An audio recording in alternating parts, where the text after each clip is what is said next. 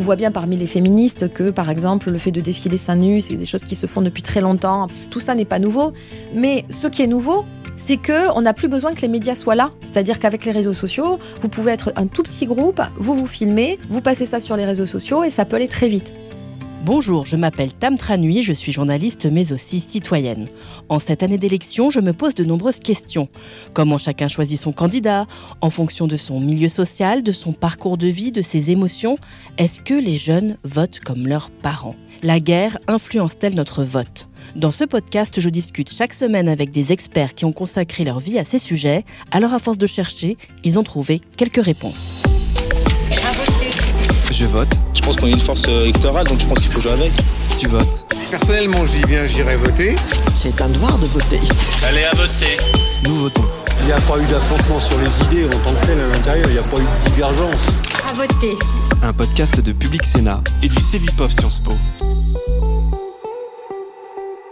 Le quinquennat d'Emmanuel Macron a été marqué par des mobilisations d'une forme et d'une force nouvelle. Certaines ont été déclenchées par des décisions gouvernementales, d'autres font écho à la marche du monde. Les gilets jaunes, les défilés pour le climat ou encore les mouvements antispécistes, mais aussi des mouvements féministes, antiracistes en faveur de la justice sociale. Qu'est-ce qui caractérise ces nouvelles mobilisations? Quels sont leurs modes d'action? Peuvent-elles trouver une traduction dans un parti ou dans une force politique à venir?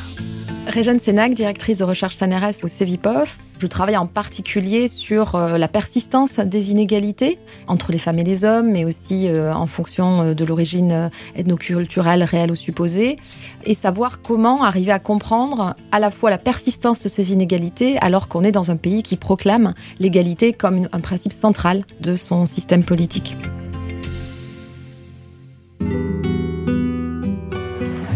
Moi, je suis là principalement pour, euh, pour la révolte, pour faire capoter le système. Je suis là pour faire capoter le système. Réjeanne Sénac a sorti récemment une enquête autour de ces nouvelles mobilisations. Pour cela, elle s'est entretenue avec 130 responsables d'associations et activistes, de la Ligue des droits de l'homme à Greenpeace, d'Extinction Rébellion aux Gilets jaunes. Elle a aussi échangé avec l'association de défense des animaux L214 ou encore Marguerite Stern, ancienne fémène et militante féministe qui dénonce les féminicides par des collages. Le patriarcat, c'est quelque chose qui forme système et les chaînes se tiennent les unes entre les autres et si on ne s'attaque pas à tous ces maillons-là, en fait, ce système, on ne pourra jamais Leur premier point commun, une grande défiance à l'égard de nos institutions, c'est d'ailleurs ce qui explique leur nouvelle forme d'engagement. Mon point de départ, qui est de dire que le fait de ne pas se reconnaître dans les corps intermédiaires classiques, dans la démocratie représentative, en termes de voix politique, et donc euh, de choisir euh, d'avoir un, engagement politique à travers d'autres types de mobilisations qui sont plus des mobilisations euh, d'en bas, des mobilisations qui prennent aussi des, modalités d'engagement diversifiées, qui peuvent être à la fois le plaidoyer, mais aussi la désobéissance civile. Si on regarde les Gilets jaunes, on peut dire que c'est leur point commun. C'est-à-dire qu'il y a cette idée de méfiance, de défiance vis-à-vis -vis des corps intermédiaires, de la démocratie représentative, et cette impression même d'avoir été trahi, ou que l'intérêt général est trahi, et qu'en particulier l'intérêt des, des plus précaires, de ceux qui sont les plus pauvres, est trahi. Le choix que j'ai fait dans mon enquête, c'est de travailler que sur ceux et celles qui avaient à la fois cette dénonciation de la trahison des corps intermédiaires à la démocratie représentative vis-à-vis d'une conception euh, de l'intérêt général ou de leur voix, mais dans une perspective qui était une remise en cause des injustices. Leur deuxième point commun, c'est en effet de tout remettre en cause ces injustices, que sont les inégalités sociales, les féminicides, les animaux élevés dans des conditions indignes, ou encore le réchauffement climatique qui prive d'avenir les générations futures. Notre revendication, c'est quoi? On veut que le gouvernement se casse. On ne veut plus de ce gouvernement-là parce qu'on veut que ce soit le peuple qui gouverne. Est-ce que vous vous rendez compte qu'il y a une ministre qui ne connaît même pas le montant du SMIC Pour obtenir des résultats, tous ont à l'esprit que différentes tactiques existent, du recours devant un tribunal aux performances artistiques. Ces activistes, ils sont dans un souci très fort d'être efficaces. C'est-à-dire qu'on me dit toujours, bah, on fait la, diversité tactique parce que c'est ce qui est efficace. On ne peut pas se contenter de travailler que sur des lois ou que de la dimension réformiste, mais il faut aussi agir sur euh, la prise de conscience à travers euh, la désobéissance civile, le fait de mettre en visibilité, par exemple, les violences faites aux femmes à travers les collages contre le féminicide. Donc il y a cette idée aussi qu'il faut être sur tous les fronts et qu'on est dans un moment d'urgence aussi, d'urgence sociale, d'urgence euh, climatique, d'urgence écologique, et que donc pour être efficace, il faut agir tous azimuts, à la fois en termes de rapidité, mais aussi pour travailler à la fois sur la justice sociale, la justice écologique, la lutte contre le sexisme et le racisme. Ces mouvements utilisent par exemple les performances plus ou moins artistiques pour marquer les esprits. Il y en a qui militeront pour l'instauration d'un revenu maximum au lieu d'essayer d'installer en France l'esclavage moderne. Et nouveautés, ces dernières années n'ont plus besoin de médias traditionnels pour exister. Les réseaux sociaux aujourd'hui suffisent. Par exemple, j'ai interviewé Julien Bayou qui avait fait des choses, souvent les riches, le jeudi, jeudi noir, c'est pas récent. Et on voit bien parmi les féministes que, par exemple, le fait de défiler seins nus, c'est des choses qui se font depuis très longtemps, en particulier en Afrique. Donc tout ça n'est pas nouveau, parce que j'ai aussi interviewé Ina euh, des Femen. Mais ce qui est nouveau, c'est que on n'a plus besoin que les médias soient là quelque part, c'est ce que m'expliquait d'ailleurs Julien Bayou, pour que ce soit visibilisé. C'est-à-dire qu'avec les réseaux sociaux, vous pouvez être un tout petit groupe, vous vous filmez, vous passez ça sur les réseaux sociaux et ça peut aller très vite. Euh, les Georgettes Sand, par exemple, qui ont, que j'ai interviewé et qui ont euh, euh, en particulier fait évoluer la taxe, la taxe rose hein, sur les produits, en particulier les produits liés aux protections périodiques des femmes, elles ont fait vraiment avec un activisme qui est un activisme 2.0, hein, en prenant en photo les différentiels de prix entre euh, les rasoirs pour hommes, les, rasoirs pour femmes, et puis en euh, remettant en cause euh, la légitimité d'avoir une taxe qui soit pas une taxe perçue comme une taxe de luxe ou de pas de bien de nécessité. On peut plus se passer, je pense, de ces corps intermédiaires en termes de visibilisation. Performance, sitting, désobéissance civile ou encore action devant la justice, les militants ont tous ces outils en main. Prenons l'exemple de l'association de défense des animaux L214. Cette association qui s'est fait connaître par ses intrusions dans des élevages et ses films qui dénoncent le broyage des poussins mâles ou encore la castration à vif des porcelets lance différents types d'actions pour arriver à ses fins. Nous allons compter en temps réel le nombre d'animaux qui sont tués en France actuellement.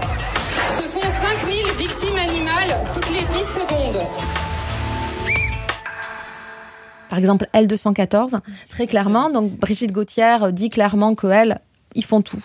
C'est-à-dire, ils font à la fois du plaidoyer pour changer la loi, ils font des partenariats, par exemple, ils n'arrivent pas à faire interdire euh, les œufs en batterie. Bah, Qu'est-ce qu'ils font? Ils font des partenariats avec des enseignes pour euh, que ces enseignes, par exemple Monoprix, euh, ne vendent plus d'œufs qui sont produits par des poules élevées en batterie.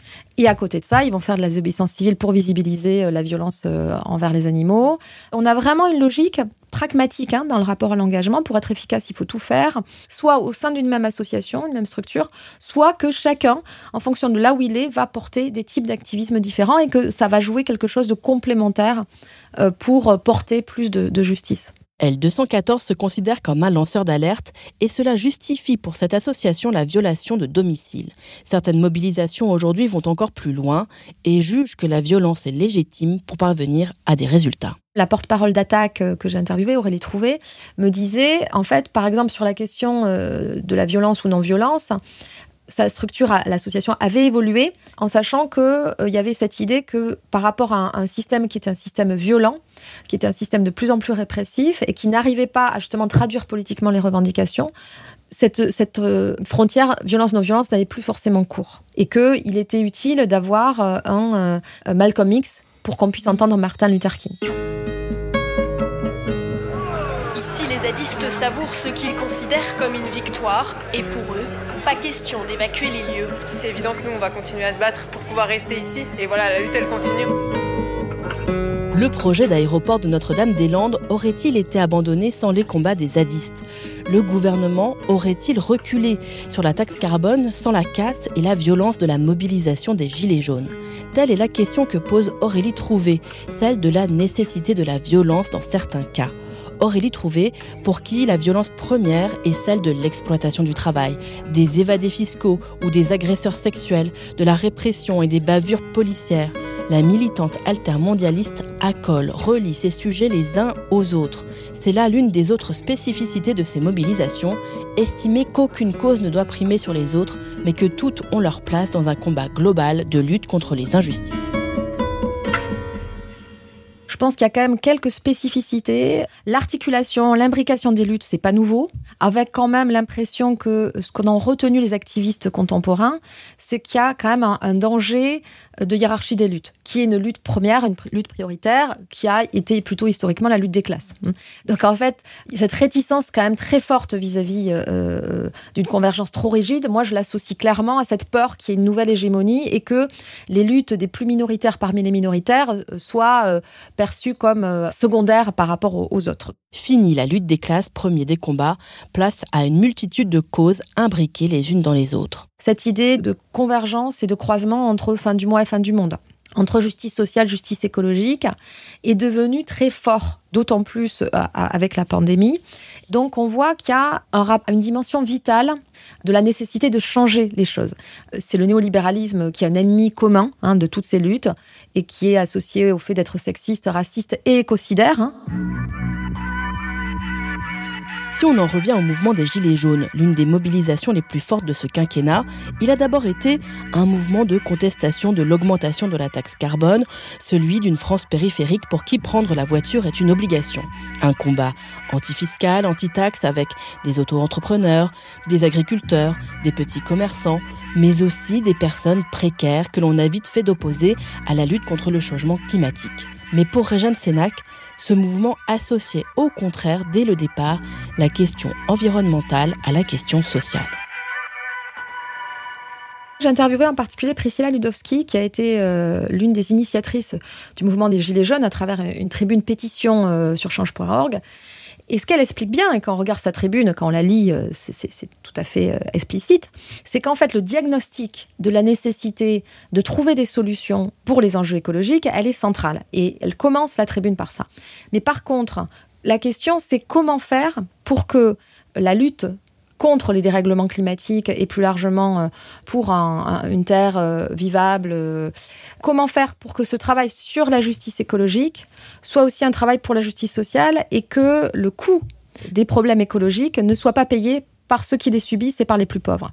Donc vraiment, l'engagement dans les Gilets jaunes, enfin la création des Gilets jaunes qui est souvent associée à une forme de rébellion contre l'injustice de la taxe carbone et de l'augmentation du prix de l'essence en particulier, cette dénonciation-là de l'injustice de la montée du prix de l'essence, c'est d'emblée porté non pas comme un inintéressement vis-à-vis -vis de la question écologique, mais le fait de dire il est nécessaire que la question écologique et la question sociale soient traitées ensemble. Et dans les manifestations, quand il était dit fin du mois, fin du monde, c'était fin du mois, fin du monde, même combat, très clairement. Et ce qui est porté par les Gilets jaunes, mais pas seulement, c'est vraiment cette idée. C'est pour ça qu'il y a eu des moments euh, d'alliance avec euh, d'autres activistes. C'est vraiment l'idée de dire le dérèglement climatique, plus largement les problèmes écologiques, sont liés à un capitalisme outrancier qui profite à une minorité qui, elle, ne subit pas le plus les conséquences en termes écologiques. Et que ce sont les plus précaires, les plus pauvres, qui vont subir les conséquences d'un comportement économique irresponsable qui est porté par l'élite. Donc, il y a vraiment cette idée à la fois que la responsabilité est du côté des privilégiés en termes écologiques et que, par contre, les conséquences sont payées déjà d'emblée par les plus précaires, les plus pauvres, en lien avec là où ils habitent, euh, voilà, et le peu de, de moyens qu'ils peuvent avoir. Alors, Gilets jaunes et Marche pour le climat, même combat. Le mouvement des Gilets jaunes porte-t-il en lui les germes d'une écologie populaire? C'est la conclusion de notre chercheuse. Mais ce n'est pas du tout comme ça que ce mouvement a d'abord été interprété, notamment par les médias et par le gouvernement en place. Alors ce mouvement a-t-il été caricaturé? On a eu tendance à vouloir opposer peut-être pour décrédibiliser aussi cette démarche et dire regardez euh, voilà ils comprennent pas l'enjeu écologique alors que c'était pas qu'ils comprenaient pas l'enjeu écologique c'était qu'ils sont les premiers à, le comprendre puisqu'ils sont les premiers à subir les conséquences euh, de ces inégalités de la même manière entre le nord et le, sud. Mais que la réponse qui était donnée était une réponse qui euh, agrandissait encore les inégalités en particulier les inégalités sociales. Moi je pense que dans un premier temps pour des raisons qui sont soit d'une mécompréhension soit une volonté de discréditer discréditer le mouvement, soit les deux. On a plutôt entendu une opposition entre les revendications sociales et revendications euh, et l'exigence de, porter des mesures euh, écologiques. Et dans un deuxième temps, moi je trouve qu'il y a, quand même une difficulté à rester sur ce registre-là, parce qu'on voit bien à travers la Convention citoyenne pour le climat, à travers l'affaire du siècle, à travers des activismes croisés, euh, que les associations et les collectifs ont été très vigilants et vigilantes à dire qu'ils portaient le même message et qu'ils faisaient alliance sur ces enjeux. Ce samedi, militants pour le climat et Gilets jaunes étaient réunis pour bloquer le centre commercial Italie 2 dans le 13e arrondissement de Paris, avec un mot d'ordre. Lieu de convergence, on n'a pas le même maillot, mais on a le même combat et on veut le même objectif. Si Réjeanne Sénac souligne que les revendications des Gilets jaunes ne doivent pas être opposées au combat contre le réchauffement climatique, cela ne veut pas dire que toutes les figures de ce mouvement se retrouvent sur cette position. Les visages des Gilets jaunes se retrouvent d'ailleurs sur toutes les nuances de l'échiquier politique, de Jacqueline Moureau, soutien de Reconquête, à Ingrid Levavasseur, élue sur une liste soutenue par Europe Écologie Les Verts, la France Insoumise et le Parti communiste. Alors plus largement, ces nouvelles mobilisations pour la justice sociale, antiraciste, féministe, antispéciste, qui se sont construites en opposition à la démocratie représentative, peuvent-elles trouver un écho dans l'échiquier politique traditionnel? Pendant la primaire d'Europe Écologie Les Verts, où en particulier Sandrine Rousseau a parlé de radicalité politique et elle dit que justement, elle se faisait la, la, voix de toutes ces mobilisations. Et moi, je peux dire que ça faisait vraiment écho à mon terrain. Et qu'en effet, j'ai l'impression qu'à travers l'écoféminisme, cette idée que ça fait partie euh, du même registre d'appropriation euh, à la fois des femmes et euh, des ressources, dans une logique qui est à la fois patriarcale et capitaliste. Donc cette dénonciation commune des injustices écologiques et du sexisme et des injustices sociales, mais aussi du racisme, comme système commun en fait de domination euh, et d'appropriation par ceux qui ont été positionnés historiquement comme étant des dominants. Ça, c'est vrai que c'est tout à fait à, miroir de, ce qui est porté hein, par euh, les mobilisations, euh, les luttes d'en bas, si on peut le dire de cette manière-là. Donc j'ai trouvé intéressant qu'elle amène dans le débat l'idée que si on voulait vivre dans une société juste et heureuse, ben, il fallait remettre en cause ce système d'accaparement et de domination à la fois des individus et des ressources. Et lors de cette élection présidentielle, est-ce que ces combats radicaux ont trouvé un écho? Pour Réjeanne Sénac, cette radicalité des mobilisations a aussi gagné notre vie politique. Et c'est ce qu'a montré le dernier scrutin présidentiel, notamment à gauche. Le Parti socialiste, qui a longtemps structuré la gauche, s'y est effondré, tandis que Jean-Luc Mélenchon est devenu la troisième force du pays.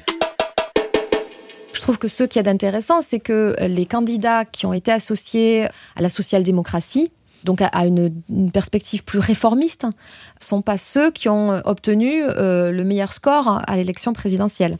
Donc en fait, ça va plutôt dans le sens où les personnes qui ont voté à gauche à l'élection présidentielle ont voté pour le candidat qui en effet avait une remise en cause la plus claire, à la fois dans le programme et dans ses prises de position dans les débats, euh, dans ses discours. Donc il y avait une dénonciation la plus forte des inégalités, des injustices, et avec une attention très forte, et beaucoup plus forte, je trouve, que dans la dernière campagne euh, présidentielle, à la question écologique, avec cette idée que c'était vraiment euh, un point central et un point vital, hein, de prendre conscience de notre euh, nécessité de changer notre rapport à la consommation, à la production, dans un temps qui était un, temps vraiment de, destruction des ressources. Donc vraiment une articulation très forte entre justice sociale, justice écologique et aussi euh, quelque chose qui est porté quand même par la France insoumise depuis longtemps et par euh, différentes actrices et acteurs de la France insoumise, la question de la lutte contre le sexisme, contre le racisme, de manière structurelle et systémique. Donc c'est vrai qu'on peut dire que c'est un engagement radical contre les inégalités et injustices, à la fois radical au sens d'associer ces inégalités à leur cause, à leurs racines, et radical au sens d'imbriquer la lutte contre le sexisme, contre le racisme et contre la dimension écocidaire de notre régime économique et politique. Donc vous avez raison, en fait, celui qui est arrivé largement en tête euh, de la gauche euh, à l'élection euh, présidentielle, bah, ça a été celui qui avait le, programme le plus radical en termes de lutte contre les inégalités, contre les injustices. Moi, je soutiens toujours ceux qui sont dans la difficulté, à qui on récuse d'une manière ou d'une autre leur statut et leurs droits de citoyens français. À quelques semaines de l'élection législative, c'est donc autour de la France insoumise, le parti le plus radical dans ses revendications, que s'est construite l'Union. Assez logiquement, puisque Jean-Luc Mélenchon a dépassé les 20% au premier tour de l'élection présidentielle, tandis que les candidats socialistes, écologistes et communistes ont obtenu des scores entre 1,5% et moins de 5%. Mais au-delà de cette logique comptable, de l'alliance électorale, la NUPES peut-elle aussi traduire ces mobilisations radicales qui se sont d'abord construites en dehors et même en opposition au parti?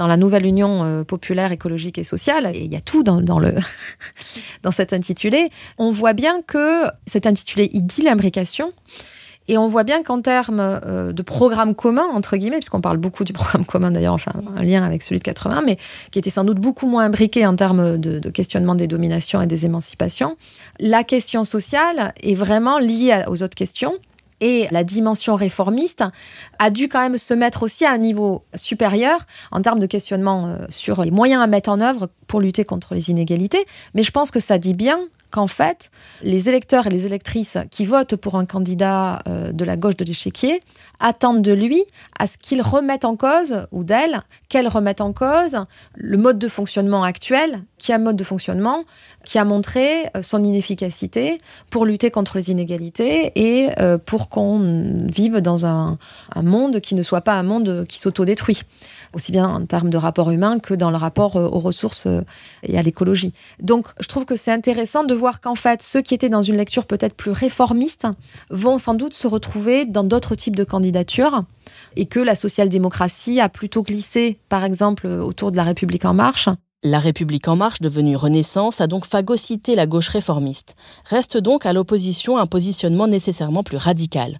Mais la NUPES est-elle sincèrement habitée par ces sujets ou s'agit-il d'un simple accord électoral pour éviter la déroute aux législatives pour certains ou pour maximiser le nombre de sièges pour d'autres? Bref, petite tambouille électorale ou grand soir pour la gauche. Ça sera intéressant, je trouve, de voir si ça a été un peu une alliance de circonstances pour la survie des partis et pour une efficacité électorale, ou s'il y a vraiment une prise de conscience profonde de la nécessité de porter un, espace euh, politique assez large pour pouvoir justement euh, répondre à cette exigence d'imbrication des, des luttes et, des émancipations.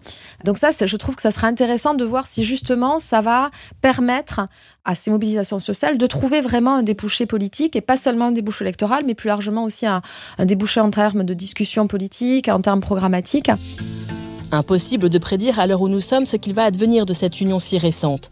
Les insoumis, le Parti socialiste, les écologistes et les communistes ont-ils plus de points communs que de points de désaccord? Qui a raison entre ceux qui soulignent les divergences sur l'Europe, la laïcité, le nucléaire, et ceux qui n'en pouvaient plus de voir les 50 nuances de gauche se combattre? Et surtout, cette union est-elle susceptible d'offrir un débouché au niveau du suffrage universel à ces nouvelles mobilisations qui auront marqué le quinquennat? Beaucoup de questions à l'issue de cet épisode. En l'absence de boule de cristal, elles restent pour l'instant en suspens. Pour en savoir plus, n'hésitez pas à aller voir les références que j'ai ajoutées dans la description de cet épisode, ainsi que les articles publiés à l'occasion des différentes vagues de l'étude électorale menée par le CEVIPOF. J'espère que ce nouveau numéro de Je vote, tu votes, nous votons vous a plu.